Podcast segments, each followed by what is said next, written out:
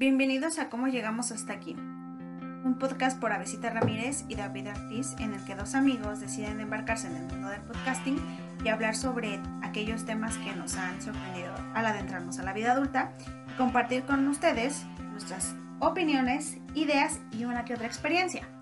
Y el día de hoy decidimos traer un tema que va como muy ad hoc a las fechas que estamos viendo. En realidad no sé si lo vamos a postear como para esas fechas, pero sí la grabamos. Es nuestra intención. Ajá, para esas fechas. Y es hablar un poco sobre los miedos, ¿no? O sea, porque como estamos en este finales de octubre, noviembre, medio mes spooky, como de conectarnos con fuerzas, energías. Creepy, spooky, ajá, terrorífico que de pronto también tiene que ver a lo mejor con nuestra propia cultura de cómo en México tenemos un gran amor eh, hacia la muerte, hacemos rituales, ¿no? Todo eso, cómo, cómo nos nutre, como a partir de la cultura eso a nosotros. Creo que es un tema importante y entonces David dijo, ¿por qué no hablamos de los miedos? Que, espera, ahí quiero introducir que, o sea, relacionamos el Halloween con el Día de Muertos. Ajá. Porque están cerca, porque tienen que ver espíritus tienen que ver con el regreso del más allá. Pero sí quiero señalar que es bien distinto, ¿no? Este, el Halloween, esta costumbre que atribuimos a Estados Unidos, pero que se remonta al viejo continente, a los celtas, al Sahim, que tenía que ver con las fiestas de la última cosecha. Ajá, sí, sí, sí. Y entonces es bien interesante cómo interpretan, por ejemplo, los disfraces. En Halloween se disfrazan para espantar a los espíritus malignos y que no entren a las casas. Sí. Y en México ponemos ofrendas invitándolos a entrar. A, entrar.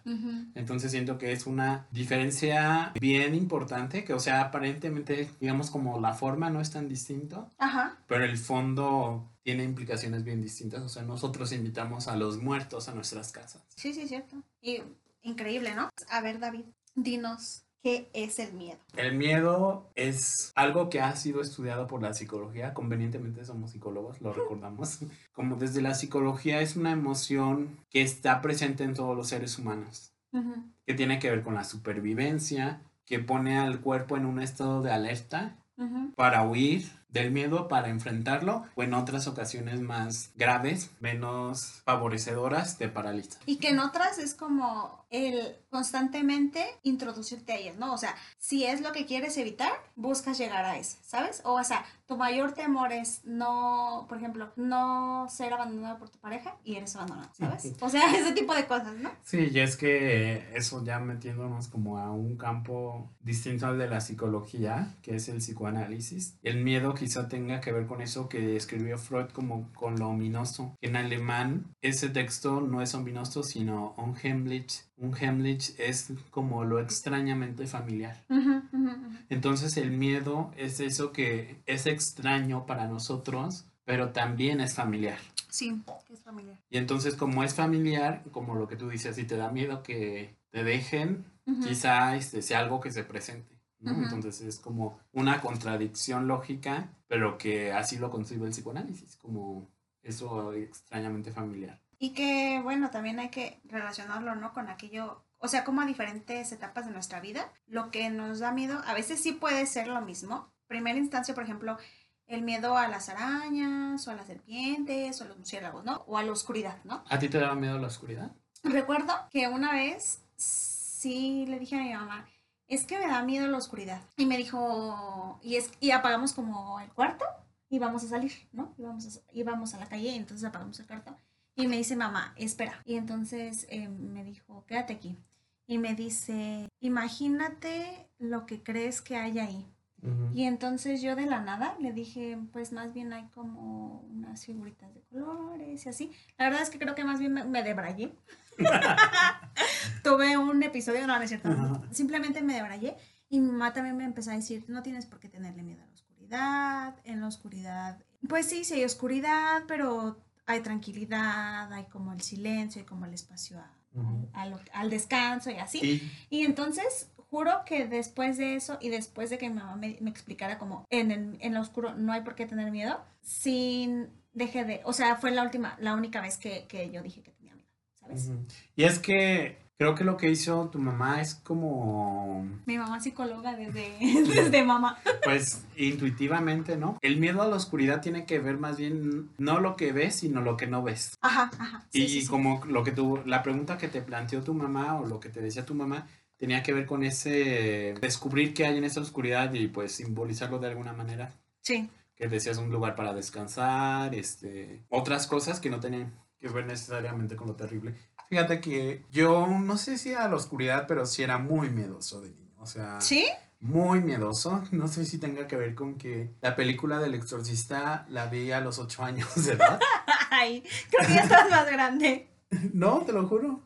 Ocho no, años. no, no, no. O sea, me refiero a que ya estabas más o menos grande como para tenerle miedo a eso. Pero Ah, debo decir que yo también le tenía miedo a la novia de Chucky, a la, a la de Chucky, a la de este, ¿cómo se llama el sujeto que tiene la máscara? Que va así. Jason. Ándale, ajá, Ajá. ajá, ajá. Sí, no sé, siento que la vi chico, como que no es una película apropiada para, Para miedo. para niños, porque hay, por ejemplo, una escena donde Regan, ah, poseída por el demonio, se masturba con un crucifijo y sale así la escena con sangre muy espantosa. Ajá, sí, sí, sí. Ajá, entonces... Sí debe ser muy perturbador para alguien de sí es 8 muy- años. Sí, es muy perturbadora y... Sobre todo porque quiero decir que nosotros somos chicos de los 90. Ajá. Entonces, de todas maneras, creo que sí estábamos un poco más protegidos en Ujú. tema de... O sea, como que de pronto nuestros papás sí resguardaban mucho como todavía esos temas que a lo mejor ahora son muy fácil de... O sea, además mayor acceso a los chicos más, más como súper pequeños. O sea, como que ahora todos pueden entrar desde que 3, 4 años y ver porno casi, casi. Y a diferencia de nosotros, que no creo que... Sí, o sea, como que no estábamos famili- familiarizados con esas imágenes tan impresionantes, pero no solo para mí, o- y creo que tiene que ver con esto de no saber qué hay detrás de la oscuridad o en la oscuridad. Ujú, ujú. Tiene que ver más el exorcista a mí las escenas que aún me dan miedo, Ujú. pero la puedo ver. De hecho, en estas fechas la voy a ver porque acostumbro a hacerlo. Ay, Es, es las escenas donde no pasa nada. O sea, como donde está construida bien la tensión y no hay como gente volando o, o vomitando, sino donde no pasa nada, pero la tensión está en un nivel que te causa terror. Por ejemplo, hay una escena en esa película que Regan, como ya está poseída, está muy frío su cuarto.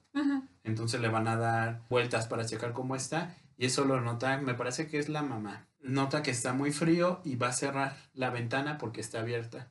Regan duerme. Y esa escena se me hace la más terrorífica de esa película. No pasa nada.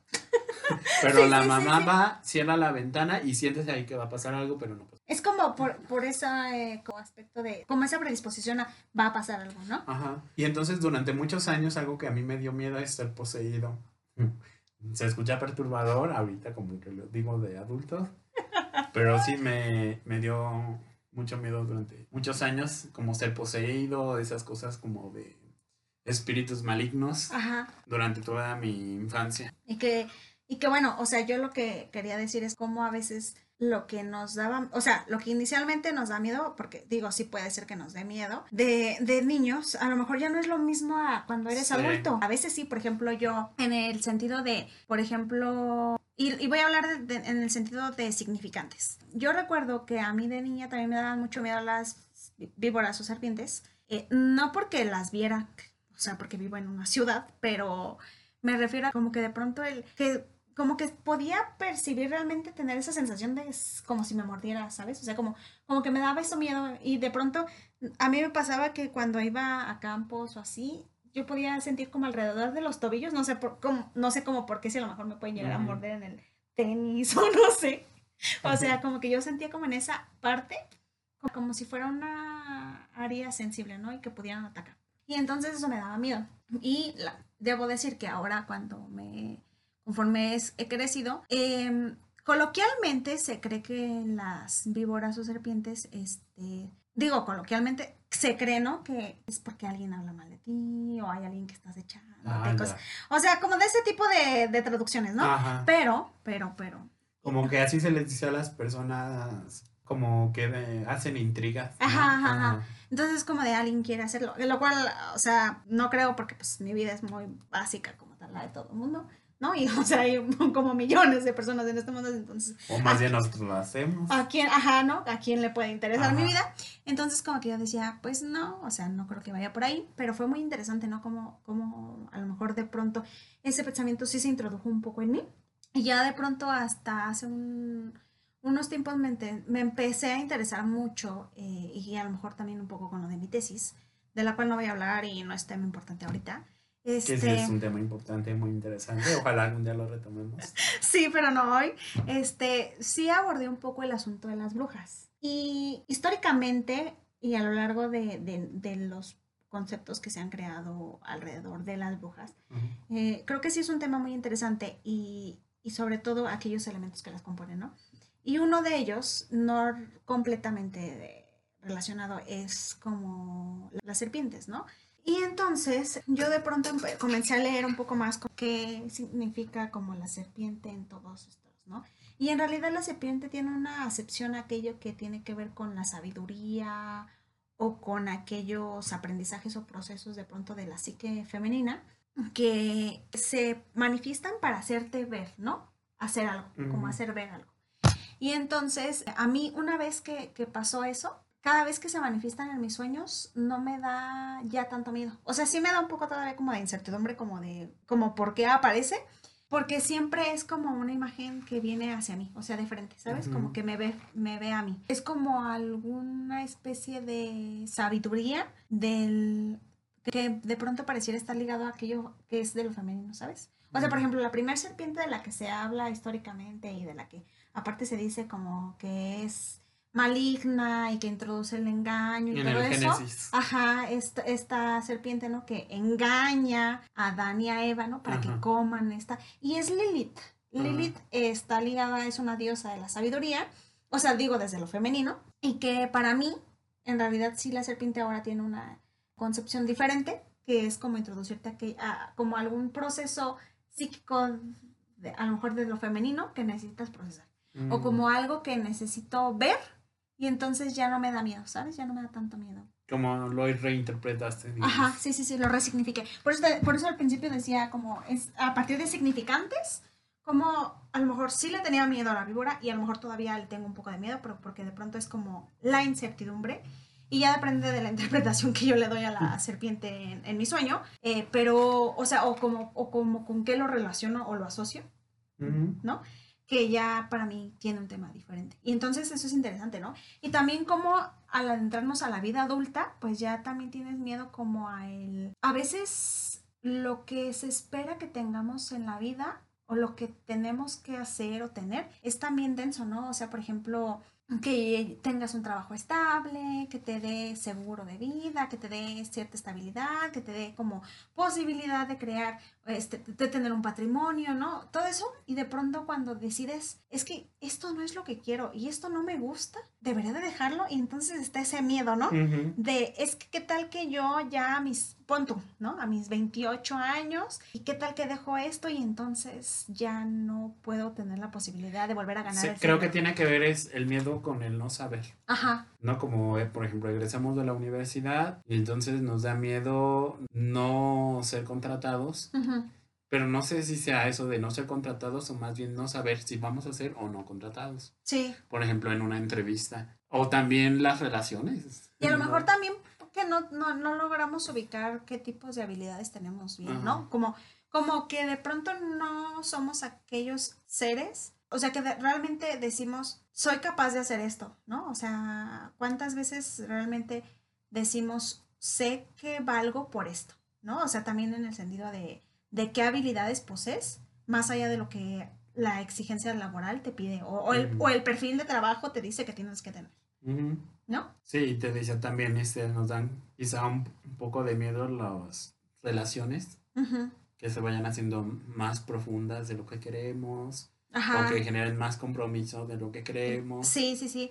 O por ejemplo, si por ejemplo, no sé, creo que es un tema muy frecuente en nosotros los millennials, el, el, sentido de ¿será suficiente la pareja que tengo, no? O sea, cuestionarte constantemente si está bien, cómo estás, lo que están teniendo, si de verdad tendrían que casarse o no. Ajá, hacia dónde va esta relación simplemente. Y a veces ¿no? tiene que ver con que tú seas realmente ese, o sea, quien tiene esa duda, sino que es introducida también por lo que se supone como expectativa que debes de tener, ¿no? O sea, como de, es que a tu edad ya deberías de estar casado, es que a tu edad ya deberías de tener cierta casa. Y, fíjate que eso que dices es mucho de una característica, lo diría yo, del miedo. Que en ocasiones el miedo ni siquiera es de nosotros. Sí. ¿No? Sino el miedo está pensado por otro. Y lo que tú decías, recuperando lo de la víbora, Ajá. como culturalmente, a nivel teológico y bíblico, la, a la serpiente se le teme, a las víboras. Sí. Ajá, entonces ese miedo o ese temor se trasladó a ti, a lo mejor, ¿no?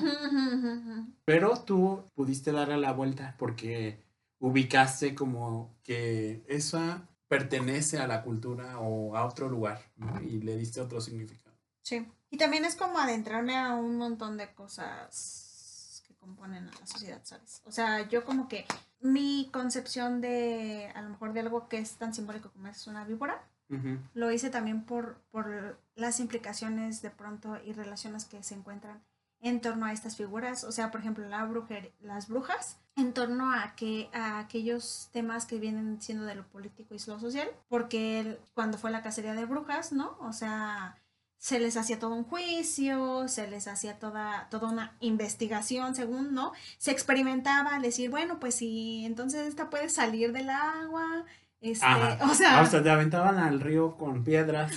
si te morías no eras bruja. Ajá, pero. Y si, sobrevivías de alguna manera, eras bruja y te mataban. Entonces era como... Ajá, pero igual eras bruja, ¿no? Entonces, o sea, qué, qué, interesante porque tiene desventajas ahí, ¿sabes? Y entonces, de pronto yo, yo también le encontraba relación a ese sentido de ser mujer hoy en día, ¿no? Porque, porque siempre, de alguna manera, hemos estado un poco en desventaja en cuanto a cómo eres concebida, ¿no? Porque, o sea, si eras bruja o no, de igual forma te mataban, ¿sabes? Y hoy en día de pronto eh, toma tintes diferentes, la verdad. A lo mejor más fuertes, porque ahora no importa por qué, también eres matada, ¿no? O, o sea, también eres asesinada. Creo que eso es interesante. No es Eso también nos da miedo. Ajá, no es como que escape de, de algo solamente de un solo género.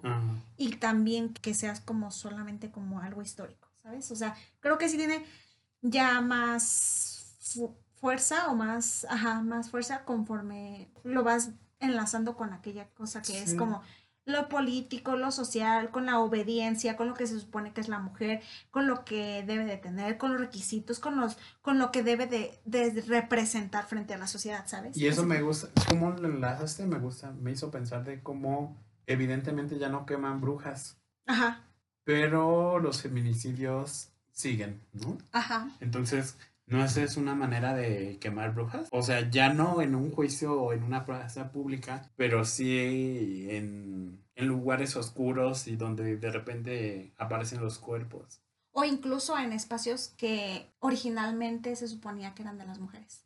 Por ejemplo, eres asesinada en tu propia cocina, en tu propio baño, en tu propia casa. ¿No? O sea, en espacios que las mujeres también se reunían antes, o sea, históricamente, en donde, por ejemplo, a mí es un espacio que pareciera que nos nutría y nos nutre porque el compartir con otras mujeres, ¿no? por ejemplo, el, asunto de el lavar, ya no vamos a los ríos, pero bueno, si tengo un lavabo en mi casa o un lavadero, ¿no?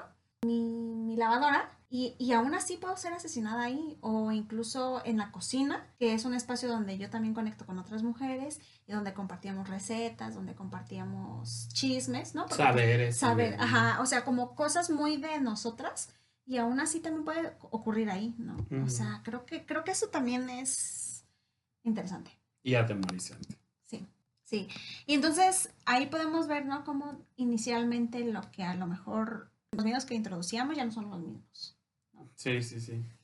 Ahora parecen más terribles, ¿no? Los miedos que tenemos actualmente. De pronto sí, y aparte porque también es, no sé, no sé si nos pase a todos o si pase tan seguido, pero también como ese miedo a perder el control o el miedo a perder como la razón La en un espacio público. Ajá. A eso me da a mí mucho Sí, miedo, sí, sí, perder la cordura. Sí, ¿no? O sea, como ese tipo de, de temas, o sea, se cobran igual. Y antes, por ejemplo, no sé, yo lo relaciono de pronto también a, a, por ejemplo, si antes ibas a nadar con tus primos eh, y amigas o lo que tú quieras, ¿no? Y te encuerabas, como que no te daba miedo, pero ahora si lo hicieras, como que de pronto es, Ajá. perdón, ¿no? No, no, no, no te pasa eso. Aún lo hago. Ah.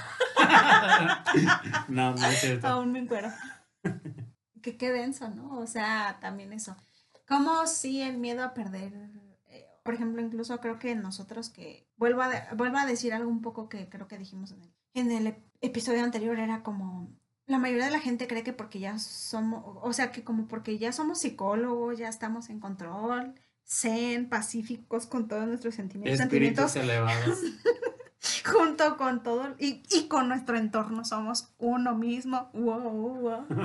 O sea, como que la gente cree, cree eso y de pronto, o sea, yo creo que sí nos da miedo qué decimos a veces, cómo lo decimos, las entonaciones, o sea, ¿qué, qué es lo que decimos con otros, ¿no? También, o sea, creo que eso también nos da un poco de miedo. Sí, sí, sí.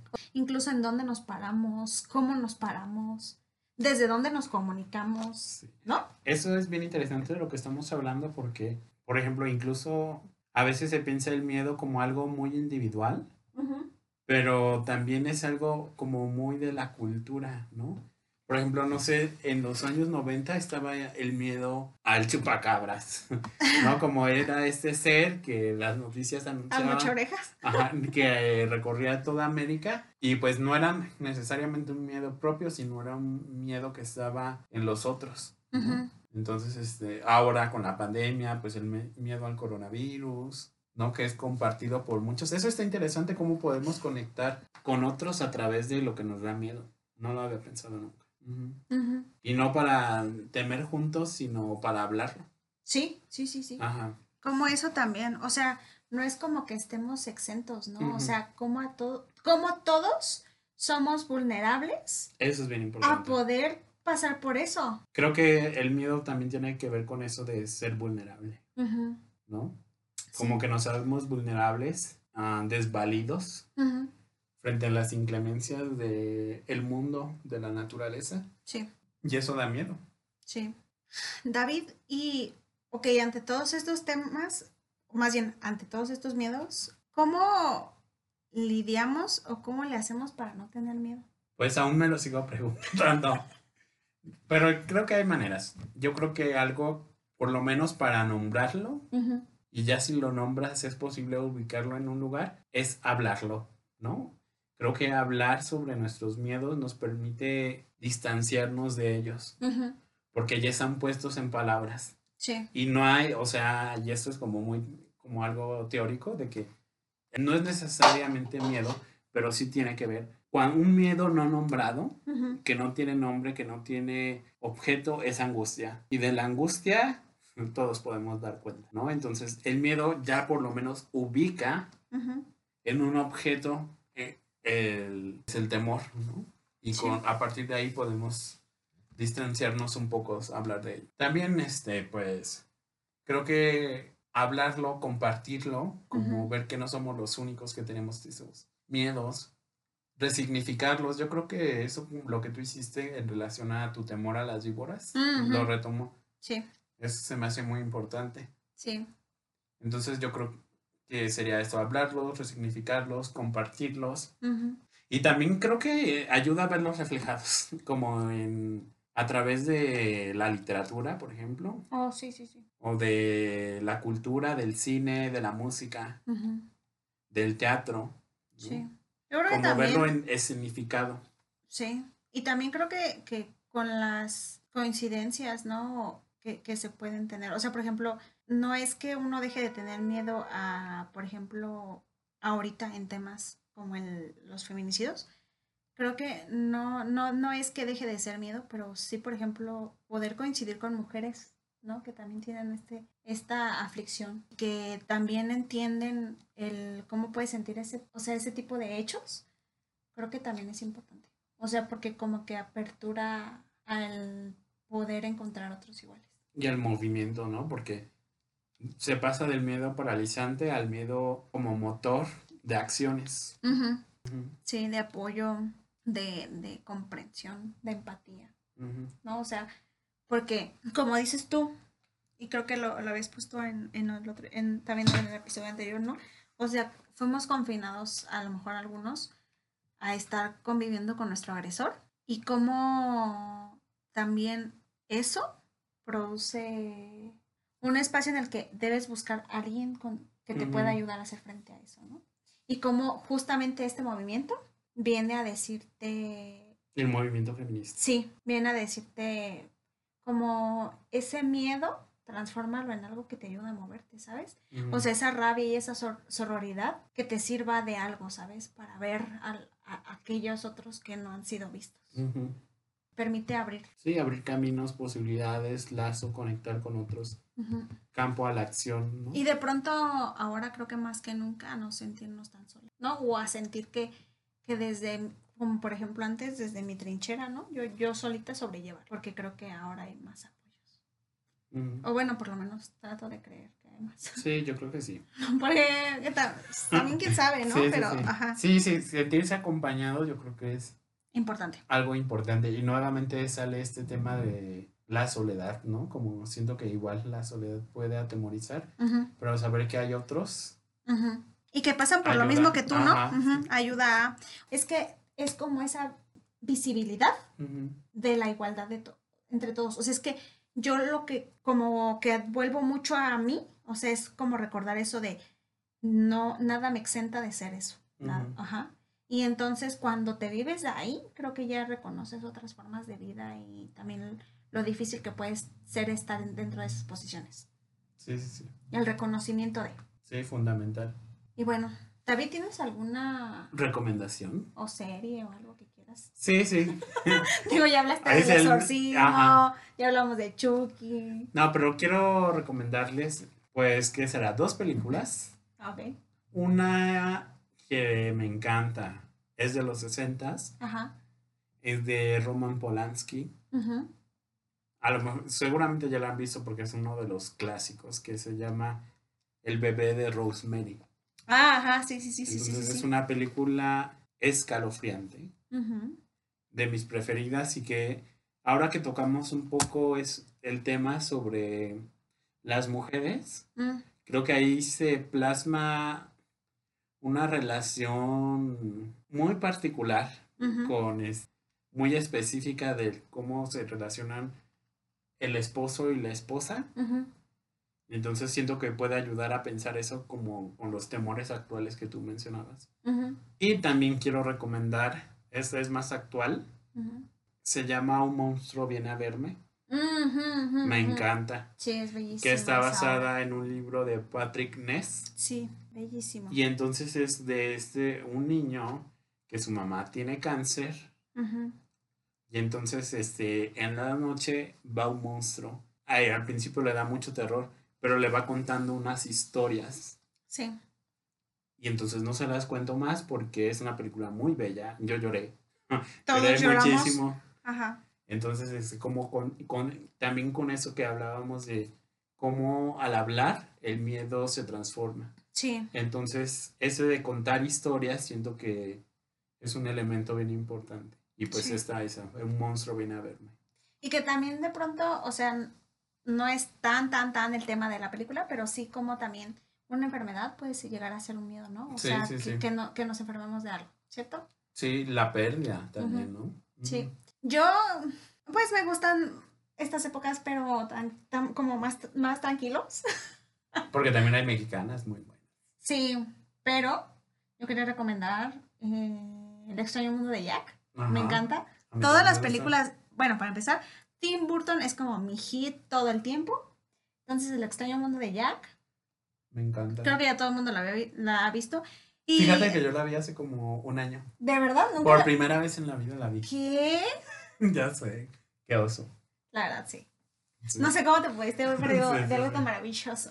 Sí, sí, sí. Me encanta cómo aterrizó esa historia a Tim Burton. Es bellísima. Me parece que también contempla como muchas cosas que ocurren dentro de- del terror, ¿no? Ujú. Y ah, El cadáver de la novia, de Tim Burton, también. Y yo creo que. De estas no quiero hablar Ajá. porque o sea, son, seguramente son películas que ya hemos visto. Ajá, así sí, que, sí, sí, sí. y pues ya. Ajá, pues llegamos al final del episodio, Avesita. Ujú. Nuevamente agradecemos a nuestros escuchas y los invitamos a que nos dejen comentarios. ¿Qué, Sí. no- qué les da miedo? Nos Sí. pueden enviar las cosas que les den miedo y que han hecho con eso. ¿Y a dónde nos las van a mandar, David? A nuestro Instagram. Próximamente se los compartiremos. Nuestro- próximamente, o sea, no tiene nombre. No se llama como llegamos hasta aquí. ¿cómo O a arroba a guion bajo b guion bajo e guion bajo c guion bajo i guion bajo t y guion bajo a. O sea, avecita, pero en cada palabrita, o sea, en cada sílaba, este, yo puse un guion bajo y o en arroba David Ortiz, ¿cierto? En Instagram. Ajá, David Ortiz. Ajá. Y ya, cuéntanos que, cuáles son sus amores. Y pues nos escuchamos en otro episodio. Bye. Adiós.